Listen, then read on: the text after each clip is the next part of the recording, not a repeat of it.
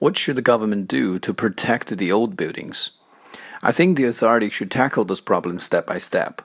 For the endangered buildings, they should take immediate actions and conduct some restorations and reinforcement, which could alleviate the problem. They also need to take some preventative measures to keep the other old buildings in good shape. For example, they can fence the areas. More importantly, a mechanism must be set up to guarantee the running of these facilities, by which I mean they could be transformed into museums or art centers. Meanwhile, those who commit vandalism ought to be seriously punished according to the laws.